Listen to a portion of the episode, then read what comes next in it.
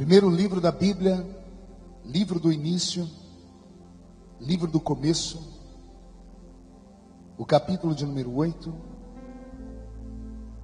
Quem encontrou, diga amém. Quem não encontrou, daqui a pouco você vai olhar aqui para a tela, pronto. E é só acompanhar a leitura dele.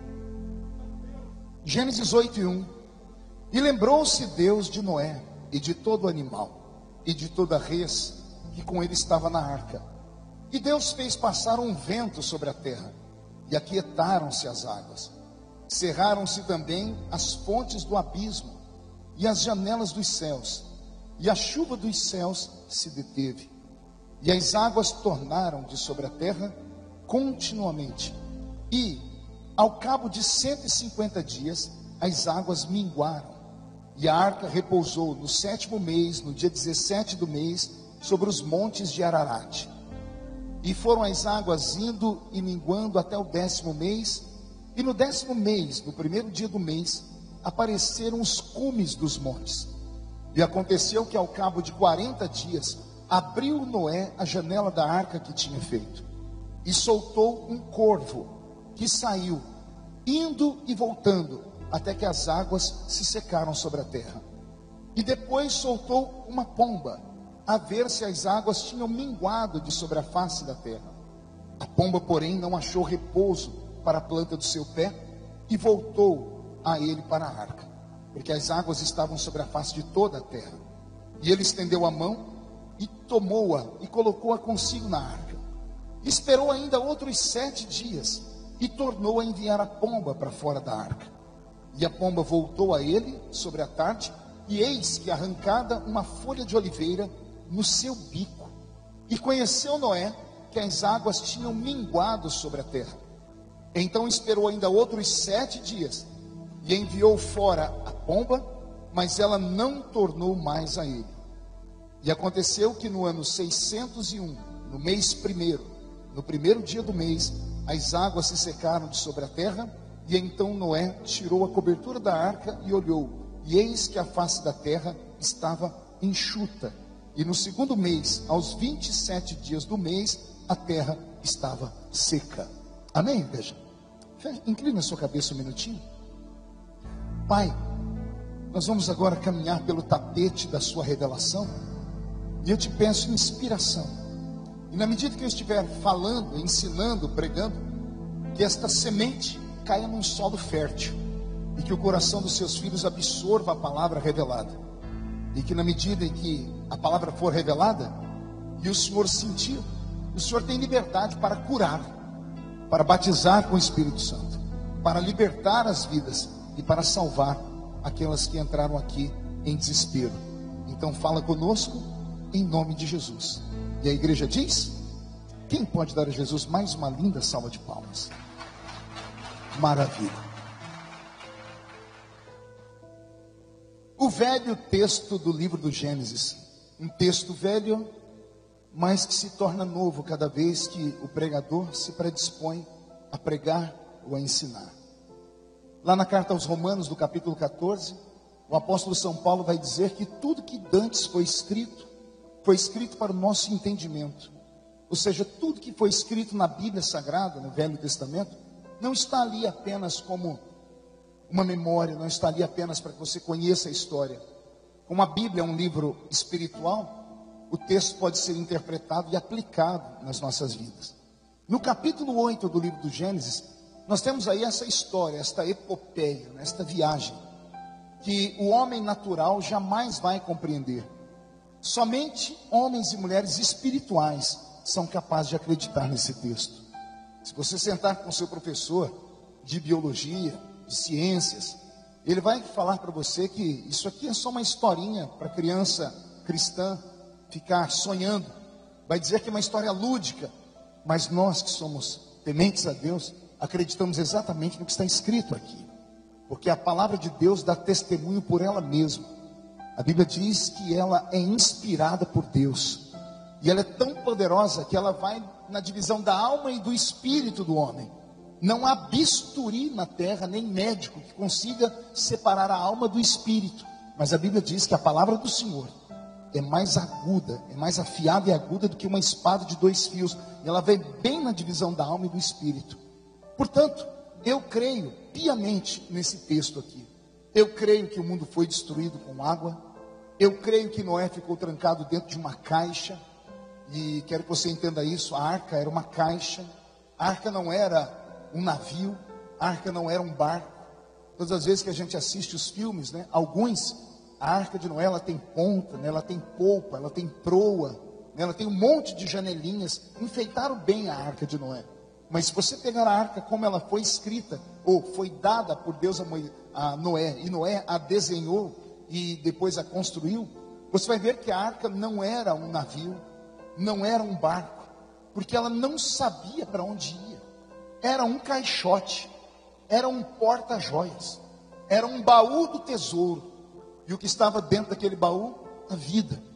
Os descendentes de Noé e os animais. Porque o restante da humanidade toda havia sido amaldiçoada. Deus se cansou da raça humana naquele tempo. E se você procurar ler o capítulo 5 e 6 de Gênesis, você vai ouvir Deus dizendo: O meu espírito não contenderá mais com o homem. Meu espírito não vai mais brigar para tentar trazer o homem para perto de mim. O homem é uma besta fera indomável. A Bíblia vai dizer que houve uma corrupção do gênero humano. Hoje, essa palavra gênero está tanto em voga, né? e há até a ideologia de gênero que querem ensinar na cabeça das nossas crianças que homem não nasce homem, que mulher não nasce mulher, que ser humano é uma construção social. Querem destruir mais uma vez o gênero humano. Lembrando que isso aconteceu lá no Gênesis. Não sou eu que digo, é a Bíblia que diz: houve uma corrupção do gênero humano. Só sabiam casar, dar-se em casamento, comer e beber, ou seja, aquela geração toda de Noé só sabia dar vazão à sua carne, aos prazeres da vida. Porque comer e beber é um prazer, ter sexo é um prazer, comer, beber, casar e dar-se em casamento. Pararam de viver a vida para o próximo, pararam de olhar para o céu e saber que lá em cima havia um Criador, pararam de adorar o Criador. Isso foi deixando Deus numa situação tão constrangedora, ao ponto dele falar assim: vou destruir a raça humana. Uma vez eu preguei aqui, e é por isso que eu estou voltando no assunto, porque eu recebi uma mensagenzinha pelo Facebook dizendo, pastor, o senhor disse que Noé fechou a arca por dentro e Deus fechou por fora. E o senhor disse que Noé então quis ser mais justo do que Deus. Exatamente. Deus teve que trancar a arca por fora, porque teve uma hora que Noé viu todo mundo lá fora chorando, gritando, morrendo. Ele, como homem, disse assim: não, eu tenho que salvar pelo menos os meus parentes. Eu tenho que salvar pelo menos os meus amigos, os meus vizinhos. Poxa, eu sou José, ele nunca matou, nunca roubou ninguém. Mas também nunca acreditou na minha pregação que Deus ia destruir o mundo. Se Deus não tranca a arca pelo lado de fora, Noé tinha aberto a arca e possivelmente haveria um tumulto de pessoas querendo entrar, a arca afundaria e teria acabado a raça humana inteira. Por isso Deus trancou a arca pelo lado de fora. Isso aqui dá uma, dá uma mensagem dura, mas verdadeira. Pergunte qual? Deus dizendo: não seja mais justo do que eu. Porque nesta geração que estamos vivendo, algumas igrejas estão sendo mais justas do que Deus. Estão lendo aqui que é errado. Estão dizendo: não, não é isso que Deus quis dizer. Estão querendo reescrever a história. Estão querendo amaciar aquilo que Deus endureceu. Estão querendo ser mais puros do que o próprio Deus. Então deixa eu te dar essa palavra. Não queira ser mais justo do que Deus. Se Deus disse que aquilo é errado, que é uma abominação, não queira dizer que não é. Você pode amar o ser humano, não, não pode. Você deve, não, você não só deve, você precisa amar o próximo como a si mesmo. Mas ame-o ao ponto de ver ele errar e não ter medo de dizer a ele: esse erro vai te levar para o inferno. Ame-o ao ponto de você não guardar para você aquilo que você conhece acerca da Bíblia só para não machucar, para não magoar a pessoa. Isso é amar de verdade. Se você ama uma pessoa, está vendo ela ir para o buraco, não deixa ela cair no buraco. Faça pelo menos a sua parte. Não queira ser mais justo do que Deus. Posso ouvir um amém por essa palavra? É dura, mas é preciso falar. Mas não é sobre isso que eu quero pregar.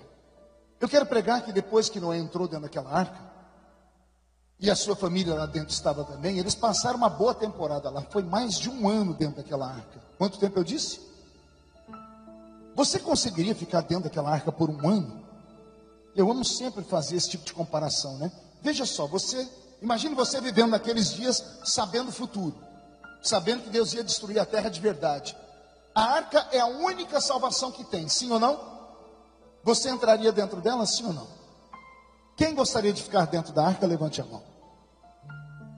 Tem gente que gostaria de ficar fora da arca, ainda bem que você é sincero.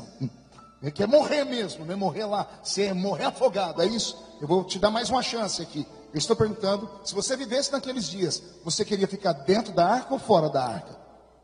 Quem gostaria de ficar dentro da arca, levante a mão para ver. Ah, melhorou bastante. Então preste atenção. Porque a arca era a salvação. E a gente sempre vê, a arca é a salvação, que coisa boa. Então eu quero convidar você a morar comigo dentro dessa arca, e Noé, por um ano. Um ano a fio. Um ano a fio com todas as espécies de animais possíveis. Que vai de um elefante até um inseto. Animais que se começarem a andar muito dentro daquele caixote, vai fazer o caixote afundar. Se todos os animais resolverem ir para um lado daquele caixote, o caixote vai virar e vai afundar. Então Noé teve que construir uma arca e fazer repartições lá dentro. Ele teve que prender os animais. E ao prender os animais, esses animais tinham que comer e beber, sim ou não? E quem é que tinha que dar comida e água para os animais? Um anjo. Gabriel desceu lá com água para dar para o elefante, sim ou não? Não. Quem é que tinha que cuidar dos animais? Noé, a esposa, os três filhos e as três noras. Oito seres humanos dentro da arca. A arca tinha três pavimentos: o piso, que é o térreo, o segundo andar e o terceiro. E em cima no terceiro tinha uma única janela de um côvado, 45 centímetros quadrado. Era a única coisa que tinha para entrar oxigênio dentro daquela arca. Não tinha janelas ao redor dela, porque ela não era um transatlântico de passeio. Era uma caixa para salvar. Ela só tinha uma única janela aberta e a porta que não é trancou por dentro e Deus trancou por fora. Era ficar ali dentro, com milhares de animais respirando, com milhares de animais segura, defecando. E eles defecam porque alguém tem que dar comida para eles. Agora só tem oito seres humanos que tem que se dividir e virar assim 30 para poder dar comida e água para todos esses animais por um ano a fio. Uma vez eu conheci um irmão que trabalhava no zoológico em São Paulo e eu perguntei para ele, fiz mais ou menos uma, uma, uma matemática doida, e eu cheguei à seguinte conclusão: para cuidar de mais ou menos o número de animais que tinha dentro daquela arca, era preciso de 16 a 17 horas de trabalho incessante, sem hora de almoço e sem hora de janta. Para cuidar de todos os animais, para que eles não morressem de fome ou de sede. Então, viver dentro daquela arca tinha um preço. Era a salvação. Mas não era para ficar lá num passeio turístico para ir para Cancún. A salvação tem um preço. É claro que o maior preço Jesus já pagou, ele nos colocou dentro da arca. Mas viver dentro da arca não é fácil. É por isso que muitas pessoas vêm para a igreja e desviam depois. Caminham uma semana, um mês, dois meses, estão naquele fogo, aquele fervor, daqui a pouco desanima. Porque viver dentro da arca, você tem que se esforçar e tem que trabalhar. Imagine você tendo que tirar aqueles excrementos dali. Eu lembro quando eu era menino, aqui na Avenida D, onde eu morava, os vizinhos plantavam horta em casa. E eu ia aqui no pasto do, do Sou Vitória, que agora ali é, é, é, um lugar, é um parque muito bonito que tem ali. Ali era o Parque do Vitória, o sítio do Vitória. E eu ia buscar esterco para vender. Ele tinha muito cavalo e vaca, principalmente, né? A vaca fazia o cocô dela, eu ia lá com um saco de estopa de 60 quilos e pegava o cocô da vaca, botava aqui nas costas e ia vender para as pessoas aqui. Quando o cocô estava duro, era uma beleza, né, dona Lúcia? E ela que me ensinou a fazer isso, minha mãezinha que está sentada ali. Ó. E quando eu olhava assim, o cocô por fora estava durinho. Aí eu ia com a mão. Ah, porque não era você, Bocó. E quando eu enfiava a mão, lá dentro estava molinho, quentinho ainda. E aí eu pegava daquele jeito mesmo e jogava dentro do saco, botava o saco nas costas. Aí, às vezes, para sair dali até chegar aqui, caía a chuva. Oh meu Deus, a chuva caía, aquilo vazava. Eu chegava em casa parecendo Hulk. Né? sem a força dele, é claro, todo verde, né? e com aquele cheirinho gostoso. Né? Eu fiquei imaginando, Edelto, dentro daquela arca, eles pegando sacos e sacos de excremento. Eu tenho lá em casa uns cachorros, a Pietra, Jesus de Nazaré, ela faz uns cocô, eu falei, de onde sai isso? Ela é desse tamanhozinho, mas são umas coisas grandes. Eu fico imaginando o hipopótamo, fico imaginando elefante, girafa, esses animais gigantes, cavalo, búfalo e tudo que tinha lá dentro. E eles sendo obrigados a pegar tudo aquilo, porque tem duas opções: ou tira aquilo dali, ou você não consegue viver mais lá dentro. E só tinha um lugar para jogar, é aquela janelinha lá de cima, viu? No último andar. Bora colocar saco de fezes aqui e subir a escada. No primeiro dia, talvez alegria, gente, estamos salvos, aleluia. Trabalhando até cantando os hinos, né? Dando glória a Deus. Segundo dia, uma semana, um mês, Três meses depois, ninguém subia mais com aquele saco na ilha, subia arrastando e xingando. Porque é isso que eu faria. Porque a água não acaba. A água não seca da terra e tem que fazer esse trabalho. Mas veja só, o esterco ainda dava para tirar. E a urina?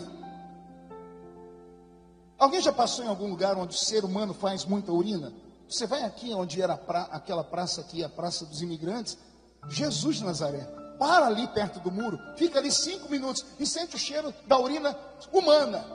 E olha que não são milhares de pessoas que fazem, é meia dúzia de, de noias que ficam ali.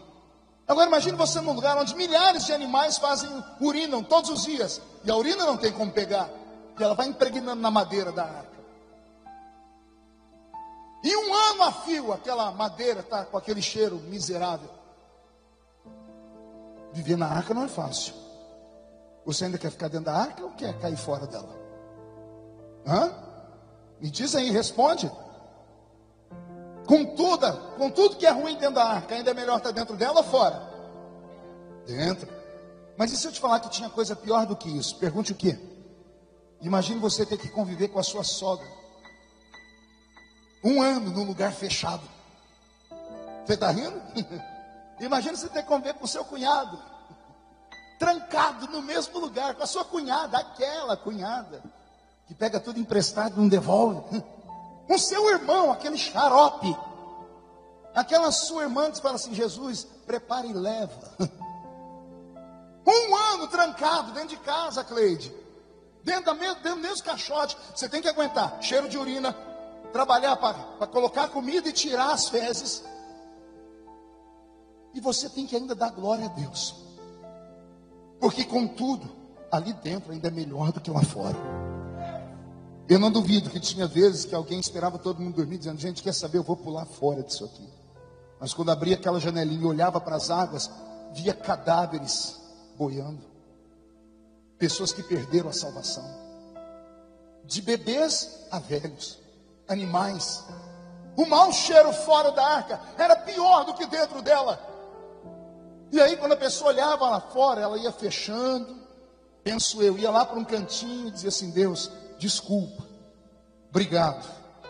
Aqui pode não ser o lugar que eu gostaria, mas é o único lugar da salvação que existe.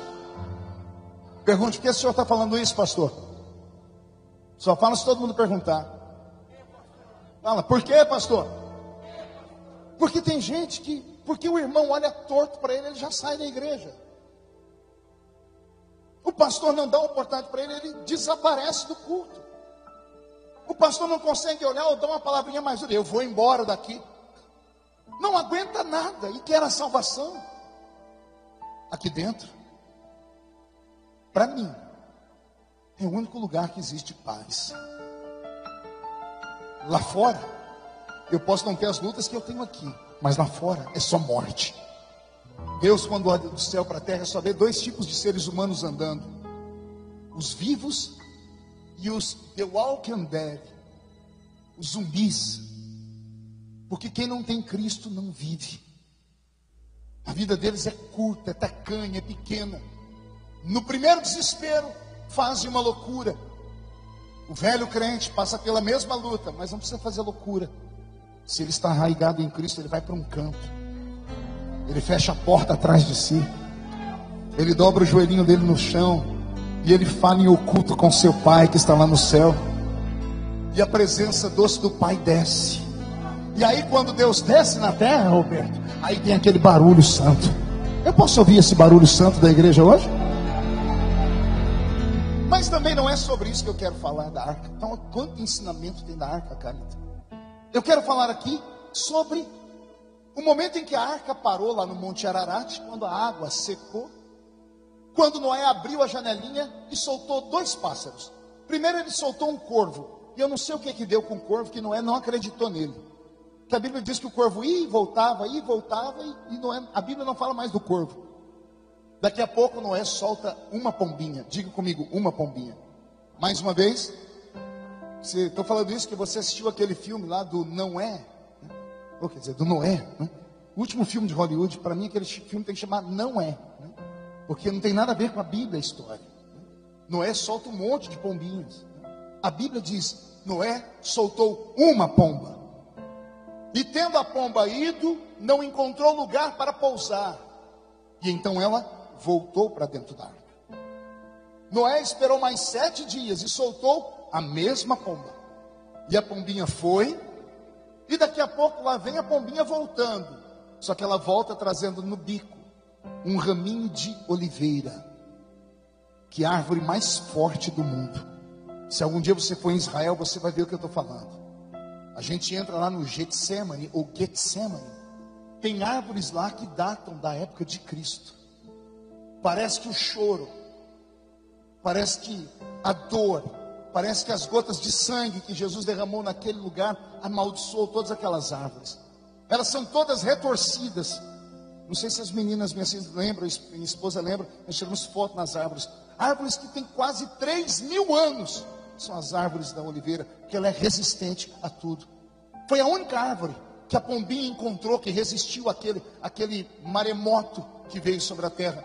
E ela vem para dentro da arca com um raminho de oliveira. Noé ficou todo feliz. Esperou mais um pouquinho e Noé soltou a mesma pombinha. E a Bíblia diz: e a pombinha foi e não voltou mais. Eu posso ouvir um glória a Deus? Pergunte por quê, pastor? Porque eu vou interpretar isso para você agora. Nada do que está escrito na Bíblia é escrito sem propósito. Essa pombinha aqui, ela tem uma simbologia tão poderosa.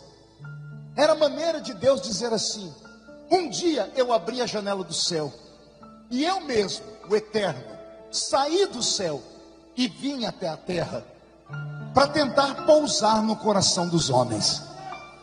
O Velho Testamento inteiro, de Gênesis até o livro de Malaquias, o Velho Testamento, o antigo pacto, a antiga aliança inteira, ela só revela para nós a presença de Deus Pai. Por isso que o nome dele aparece em todos os livros como sendo o nome de Iavé, ou Jeová, ou os seus nomes postiços, Jeová Rafa, o Senhor que te sara, ou o Senhor que é a nossa bandeira, ou o Senhor que é a nossa paz.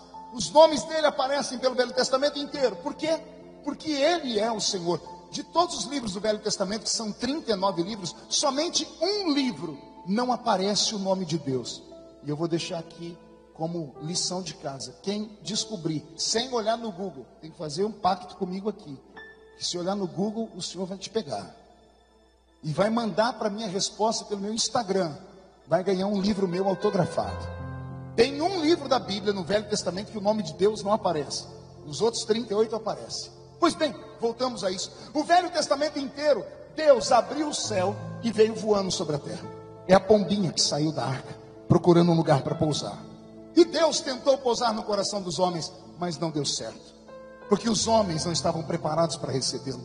Quem conhece teologia sabe que o Velho Testamento nós dividimos ele em cinco dispensações: a dispensação da inocência, consciência, governo humano, era patriarcal e lei Nessas cinco dispensações, Deus fez movimentos diferentes. A dispensação da inocência é quando Adão e Eva estão no paraíso, estão na inocência.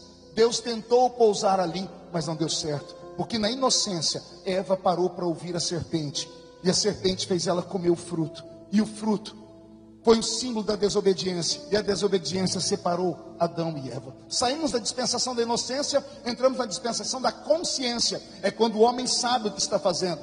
É quando o homem sabe a diferença entre o certo e o errado, porque comeu da árvore do conhecimento. Aí Deus vem e tenta pousar no coração dos filhos de Adão.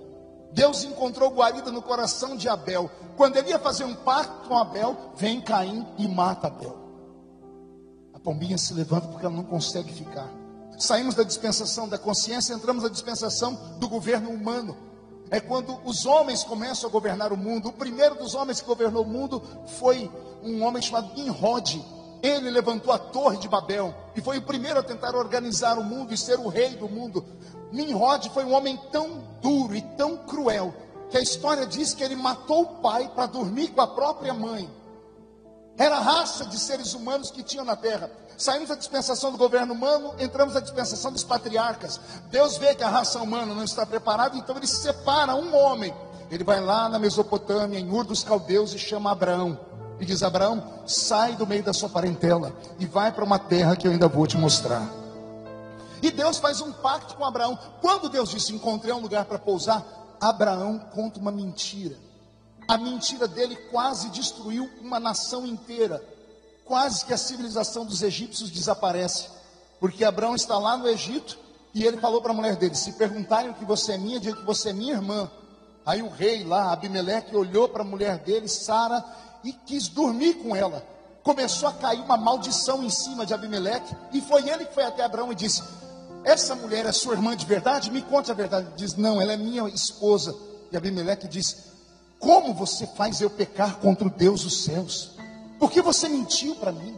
Abraão é expulso de lá. Mais tarde, no Novo Testamento, Jesus vai dizer assim: que o diabo é pai da, e quem mente é filho do. Abraão, o pai da fé, mentiu. A pombinha teve que levantar. De Abraão vem Isaac, cometeu pecados. De Isaac vem Jacó, cometeu pecados. De Jacó vem as doze tribos de Israel, e as doze tribos de Israel pecaram e ficaram aprisionados no Egito 430 anos. E aí entramos na dispensação da lei, que é quando Deus levanta Moisés para ser o libertador. E Deus levanta Moisés para ser pastor em Israel, diga pastor. Mais uma vez, Jesus diz que o bom pastor dá a vida pelas suas. O pastor Moisés começou o ministério dele matando um homem e enterrando na areia. Quando Deus estava pousando no coração dele, teve que levantar, porque Deus não pode pousar no coração de um assassino. Todos os homens que Deus levantou no Velho Testamento, o diabo derrubou. Deus levantou Sansão para ser um libertador, e o homem que vai libertar Israel morre preso lá no templo de Dagon, quando cai sobre ele toda a estrutura. Deus levanta Salomão, porque há de se entender que o homem sábio não é o caminho, é Deus. Mas o homem mais sábio do mundo morreu louco.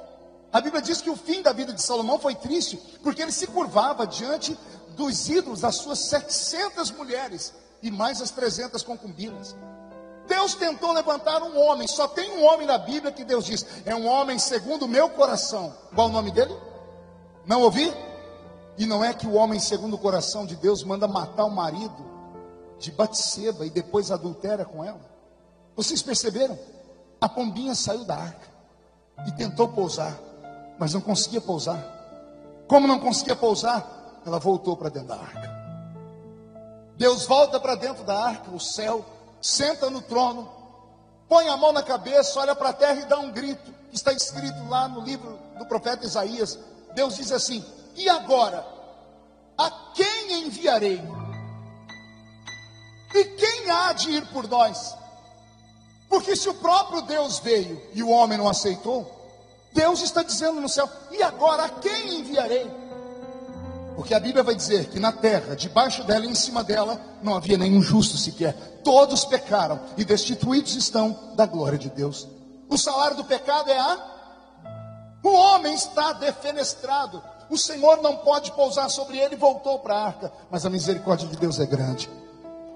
Quando não havia mais esperança, à direita de Deus Pai se levanta um ancião de dias. O seu nome? Jesus Cristo. E é Jesus que vai dizer ao Pai: Eis-me aqui. Envia-me a mim. Se o Senhor foi e o homem não quis, deixa eu tentar. Aí a pombinha vai sair de dentro da arca de novo. E ela vai tentar pousar no coração dos homens. E por 33 anos e meio, Jesus tentou pousar no coração da humanidade. Veja, ele chamou homens, segregou homens e colocou do lado dele doze apóstolos.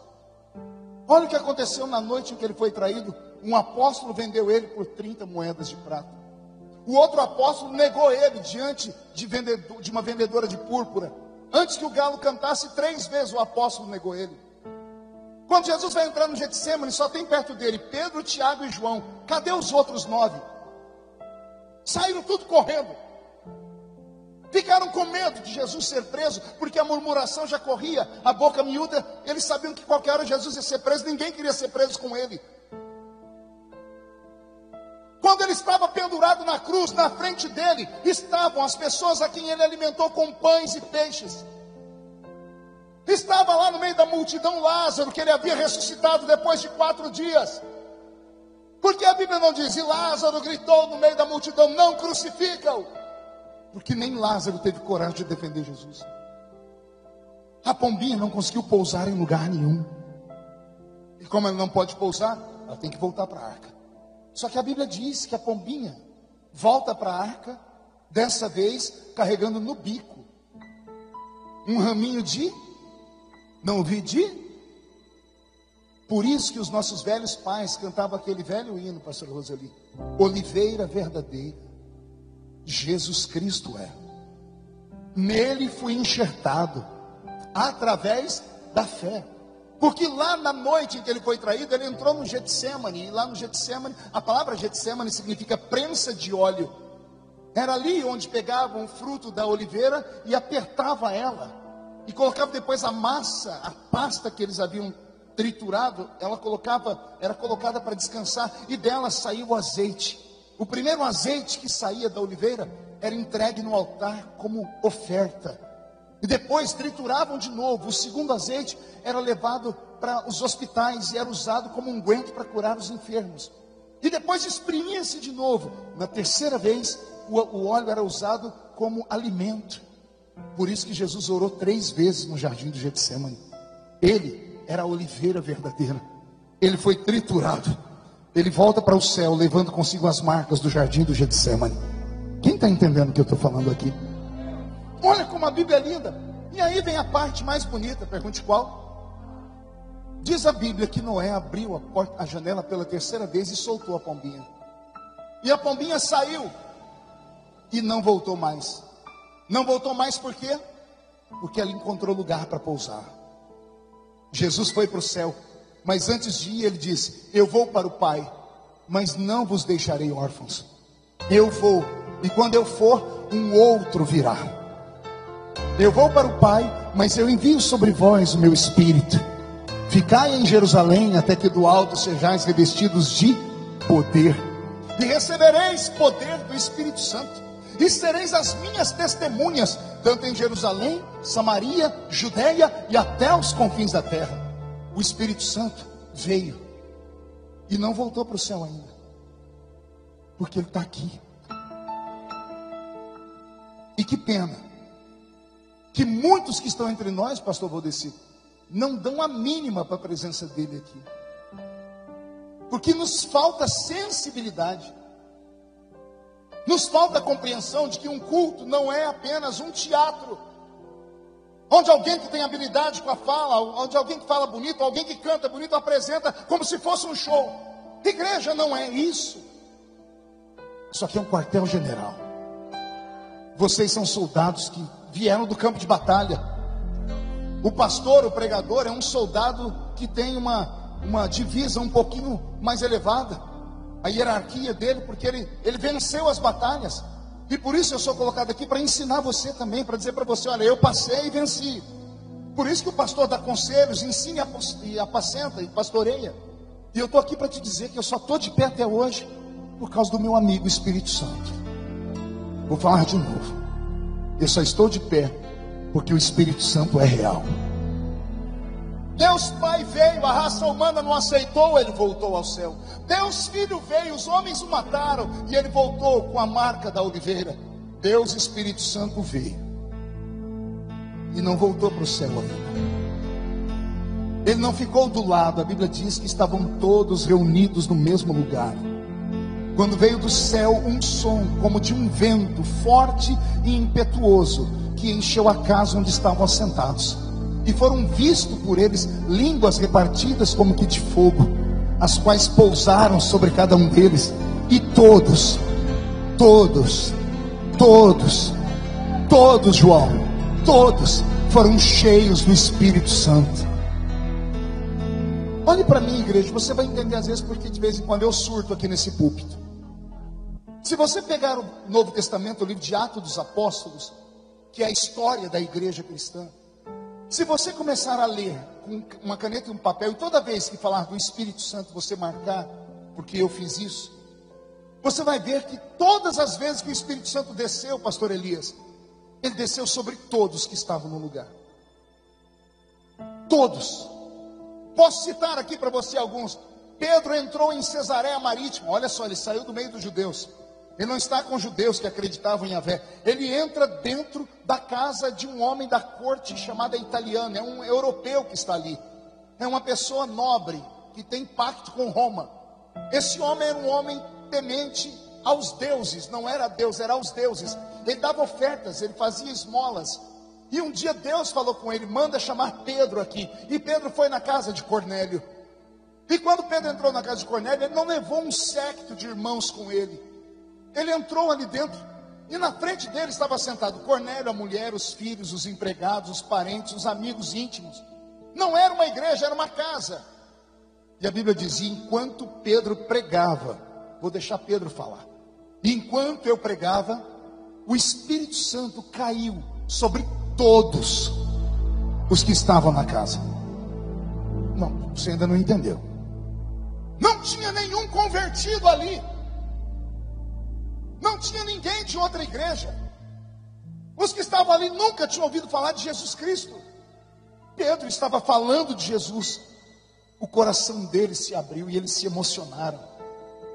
Quando o homem e a mulher se emocionam na igreja, a sua sensibilidade aflora.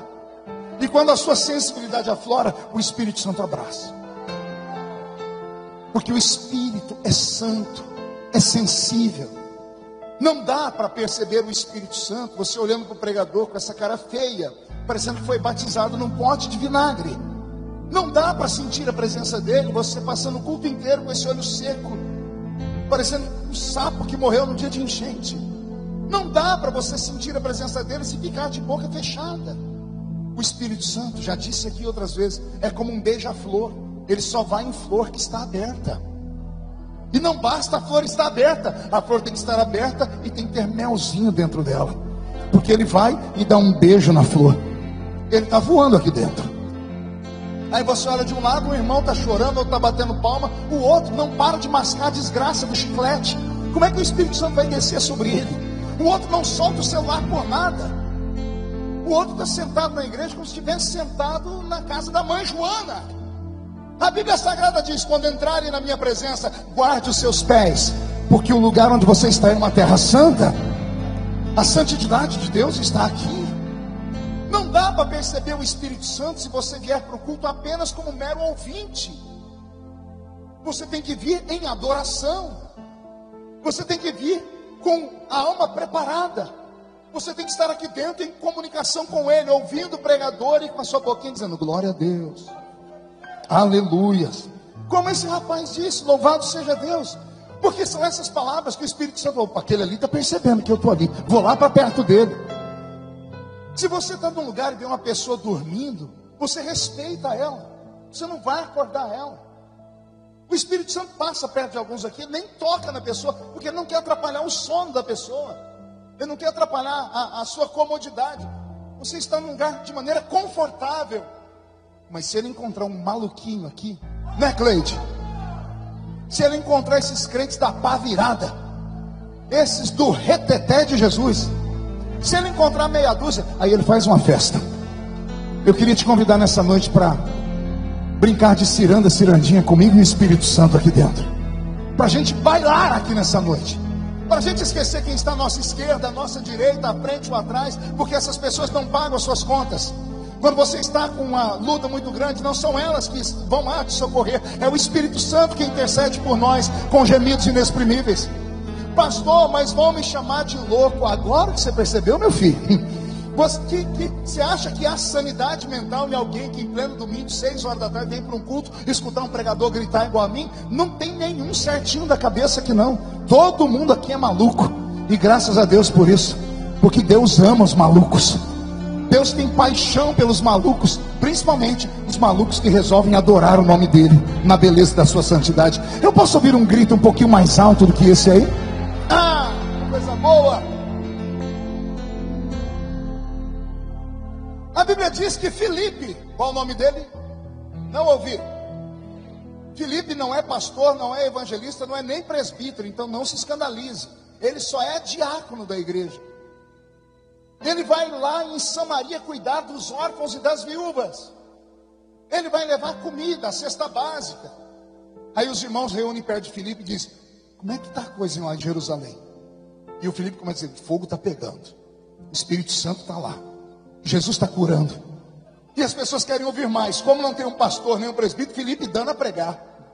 E a Bíblia diz que enquanto Felipe pregava, o Espírito Santo caía sobre todos os que o ouviam. Então não espere do pastor. Não espere que eu tenha aqui uma varinha mágica e que eu diga palavras mágicas como abracadabra e o céu se abre e o Espírito te visita. Não. Você pode abrir o céu aí onde você está. Você pode trazer o Espírito Santo para onde você está. O apóstolo São Paulo entrou na cidade de Éfeso, virou um quarteirão, encontrou 12 crentes. E ele perguntou para eles: Vocês conhecem o Espírito Santo? Olha o que os crentes falaram. A gente nem sabe que existe isso. Talvez o silêncio de alguns aqui seja esse. Eu não conheço ele, pastor.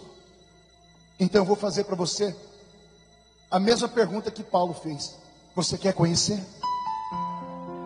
E os doze falaram: Queremos. E a Bíblia diz: E Paulo, impondo a mão sobre eles, todos começaram a falar em outras línguas e começaram a profetizar. Você está notando? Todas as vezes que o Espírito Santo desce em Atos dos Apóstolos, ele desce sobre todo mundo que está no lugar. A minha pergunta é: por que aqui dentro ele não desce sobre todo mundo? Porque só uns sentem. Aí você vai me dar desculpa, não, pastor, é que eu não sou um crente menino, eu sou uma pessoa mais estudada, eu tenho meu QI está acima da média, eu sou poliglota, eu sei falar até how are you. Não, pastor, é porque eu estou estudando filosofia, e eu aprendi lá com o meu professor de filosofia a falar assim: To be or not to be, that's the question. Talvez seja pela sua arrogância. Talvez seja pela sua prepotência. Talvez seja porque você se julga um crente que não precisa dessas experiências. Ah, se você soubesse como é bom. Ah, se você soubesse o que, que acontece. Veja só, quando acontecer na igreja, não sai correndo e não sai murmurando, não. Faz a pergunta que as pessoas em Atos dos Apóstolos, capítulo 2, fizeram. Quando o Espírito Santo desceu sobre todo mundo, os crentes saíram de dentro do cenáculo e começaram a gritar no meio da rua. Começaram a falar em línguas no meio da rua, ao ponto das pessoas olhar e falar assim: estão bêbados? Uma hora dessa do dia? Eu só conheço um bêbado de duas formas: chegando perto da criatura e sentindo o cheiro da maldita manguaça na boca da criatura, ou a pessoa vir fazendo umas coisas meio esquisitas. Os crentes ficaram possuídos pelo Espírito Santo e começaram a agir como um bêbado, trocando os pés, falando coisas que ninguém entendia. O Espírito Santo, quando desceu sobre aqueles crentes, deu a eles uma experiência e os arrastou para uma outra dimensão. É o que Deus quer fazer conosco aqui. Foi o que Deus fez comigo quando eu era um menino na igreja. O dia que eu li a primeira vez o livro do pastor Benihim, Bom Dia Espírito Santo, uma coisa me marcou e eu nunca falei sobre isso. Hoje eu estava vindo para cá deitadinho lá no banco de trás do carro, e eu me veio isso no coração. Eu li o livro várias vezes. Me chamava a atenção o pastor Benihim falar que o Espírito Santo veio sobre ele, ele caía, ele soprava. Mas o Espírito Santo me fez lembrar que quando ele foi conhecer a pregadora chamada Catherine Kuhlman, que era uma pregadora, e falaram para ele: Vamos lá, que é uma pregadora que quando ela prega acontece milagres. Ele foi, e quando chegou no lugar do culto, seis da manhã, tinha uma multidão esperando a igreja abrir, quando a igreja abriu, entraram naquele tropelo. Ele disse que ele ficou no meio do povo, ele era um garoto. Ele disse que a senhorita Kuma, naquela noite, naquela manhã, não pregou, porque ela ficou muito emocionada. Alguém tocou uma música, ela começou a adorar. E ela adorava, e ela bailava sozinha no púlpito. Até que ela juntou a mão no púlpito e disse: Não machuquem ele, porque ele é tudo que eu tenho. Ela falava do Espírito Santo. O pastor Benihim escreveu no livro, eu só fui lembrar hoje. Ele disse assim: A minha oração, enquanto eu ouvia aquela mulher, era uma só. Eu quero sentir o que ela está sentindo.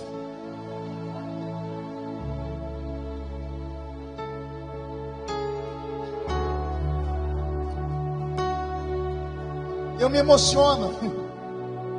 Porque olha a simplicidade de um gado, um menino doente, que ninguém conversava com ele. Ele viu aquela mulher, ele não entendeu nada.